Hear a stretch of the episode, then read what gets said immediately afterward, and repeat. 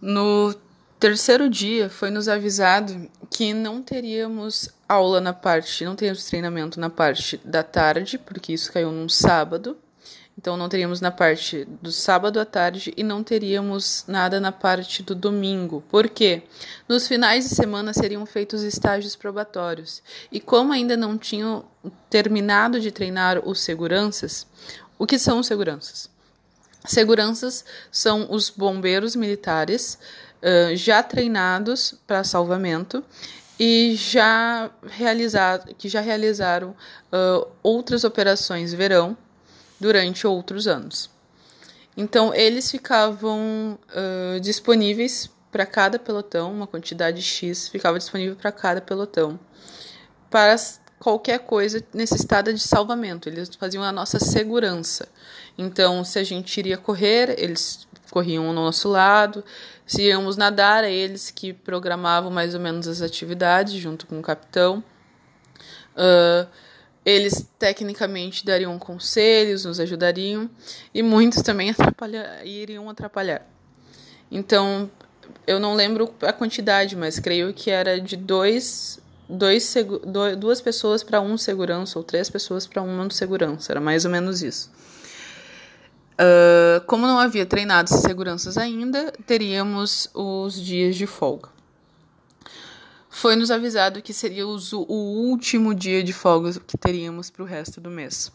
Então, até o dia 28 não teríamos mais nenhuma folga a não ser esta.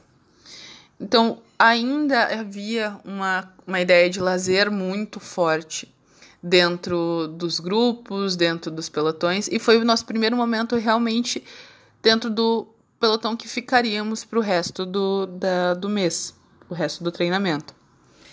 O pelotão ainda era muito desconexo. O grupo tinha muitos, muitas pessoas jovens, em suma maioria do sexo masculino, mais ou menos aproximadamente de 18 a 25 anos, 25 não, 27 anos. Uh, então, o pessoal ainda estava muito focado em festa, sair. Então, tivemos fizemos um grupo do pelotão e nesse grupo foi adicionado o sargento responsável pelo nosso pelotão, que seria, abre aspas, o nosso porta-voz para o capitão, que seria o comandante maior, digamos assim, do nosso pelotão. E o sargento estava no grupo. E os, os homens que estavam no grupo se conversavam e tratavam de ir em festas, em locais, em, em sair para beber, organizavam, tiravam fotos de bebidas, de cervejadas e postavam.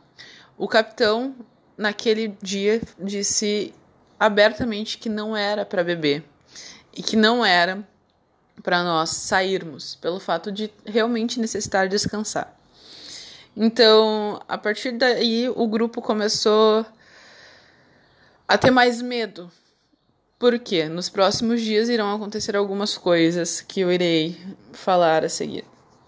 Então, no primeiro dia, a gente já correu 6 quilômetros, saímos, fizemos nosso pelotão e saímos em corrida 6 quilômetros. Chegamos, voltamos e havia ainda essa coisa de lazer, ainda estamos treinando, começando, começou a se perder depois dos primeiros 6 quilômetros. Quando chegamos, uh, sentamos, na, na frente da, da, da, da colônia de férias para hidratação, repassar o protetor solar. As, as mulheres que ali estavam, que no caso, no começo do curso, eram quarto, quatro contando, contando comigo, já se passavam protetor solar umas nas outras. Então a gente já conseguia se passar, os homens não.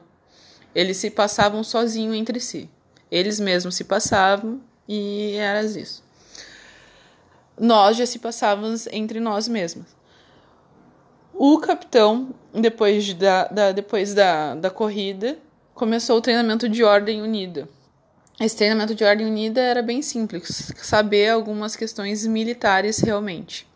Entender como faríamos uh, o pelotão, como teríamos estaríamos distância um do outro, como iríamos marchar, como coisas simples. Então foi designado as pessoas que eram mais antigas ou que tinham algum conhecimento, passagem no exército ou na vida militar, que ensinaria os novatos. Então, então teríamos essa, essa conclusão de como faríamos esse ordenamento. Nesse dia também foi nos informado que teríamos que ter uma flâmula, que é como se fosse uma bandeira, para designar e mostrar qual seria o nosso pelotão. Mostrar para a população e para os outros pelotões quais pelotão a gente é, qual grupo que a gente faz parte. E deveríamos ter um brando. O que é um brando? Brando é um grito de guerra cada pelotão tem o seu próprio grito de guerra. Então, uh, teríamos que criar também um grito de guerra e procurar um mascote para o nosso, nosso grupo. Então, teríamos alguns dias para poder fazer isso. Depois de, desse treinamento de Ordem Unida, fomos para a praia fazer um treinamento físico, como se fosse uma estafeta então, fizemos mais treinamento, duas horas de treinamento físico na praia, depois desses 20 minutos de descanso após a Ordem Unida. Quando foi, começou-se a ter o, a possibilidade de saber qual foi a flâmula, como faríamos essa bandeira, como faríamos essa, esse mascote, como faríamos, uh, como faríamos o grito de guerra começou a se achar um líder dentro do pelotão. Então foi escolhido o xerife, que é realmente igual um líder do grupo, que seria o, intermi o, o, o que comunicaria para o sargento Cardoso, seria o porta-voz do grupo para o sargento, e o sargento seria o porta-voz nosso para o, o capitão. Então seriam três etapas para chegar ao capitão. Então o xerife foi escolhido aquele que tivesse o maior tempo na vida pregressa de, uh, de militar, uma vida pregressa militar maior. Este líder não tem muito. Durante as, a passagem de tempo, ele não tem uma, uma liderança muito grande dentro do grupo. Porque o grupo ele acaba se unindo e essa liderança acaba sendo diminuta. Ele acaba realmente, ao longo do tempo, sendo somente um porta-voz. Não realmente alguém que uh, chefia, ajuda, uh, fiscaliza. Não, bem pelo contrário, ele só realmente se torna um porta-voz do grupo, realmente. Uh, nesse, final de semana, nesse final de semana, no sábado pela manhã, conversando e começando a ter contato com outras pessoas do pelotão, fizemos amizade com uma senhora que estava em outro pelotão, que é o pelotão do pessoal mais velho, novatos mais velhos, de 30 para cima, digamos assim, 30 anos para cima. E ela estaria vindo para Porto Alegre. Então, uh, eu e mais duas minhas da URGS voltamos com ela para Porto Alegre. Contudo, a cerimônia que a gente fazia na chegada da, na, na colônia de férias da URGS aconteceu, por incrível que pareça. O momento de reunião, mesmo com a, a nossa saída para Porto Alegre, aconteceu. A gente se reuniu na, na sala de estar da colônia de férias da URGS e o próprio pessoal da URGS a gente começou a se conversar no sofá começou a se conversar e falar sobre o dia, o que faríamos, e eles muitos já estavam coordenando um, um churrasco para ser feito no final da tarde, em comemoração ao começo dos treinamentos. Então, essa ideia de lazer muito filiada ao churrasco, ao mate, e além disso, quando a gente chegou, já tinha um mate preparado por um dos meninos que tinha, um dos homens que já tinham chegado antes, porque o pelotão dele foi liberado antes, então ele já tinha chegado antes, já tinha feito o mate e já estava nos esperando na sala para conversarmos. Então, conforme a gente ia arrumando as malas, eles estavam lá embaixo conversando e a gente continuava a conversa.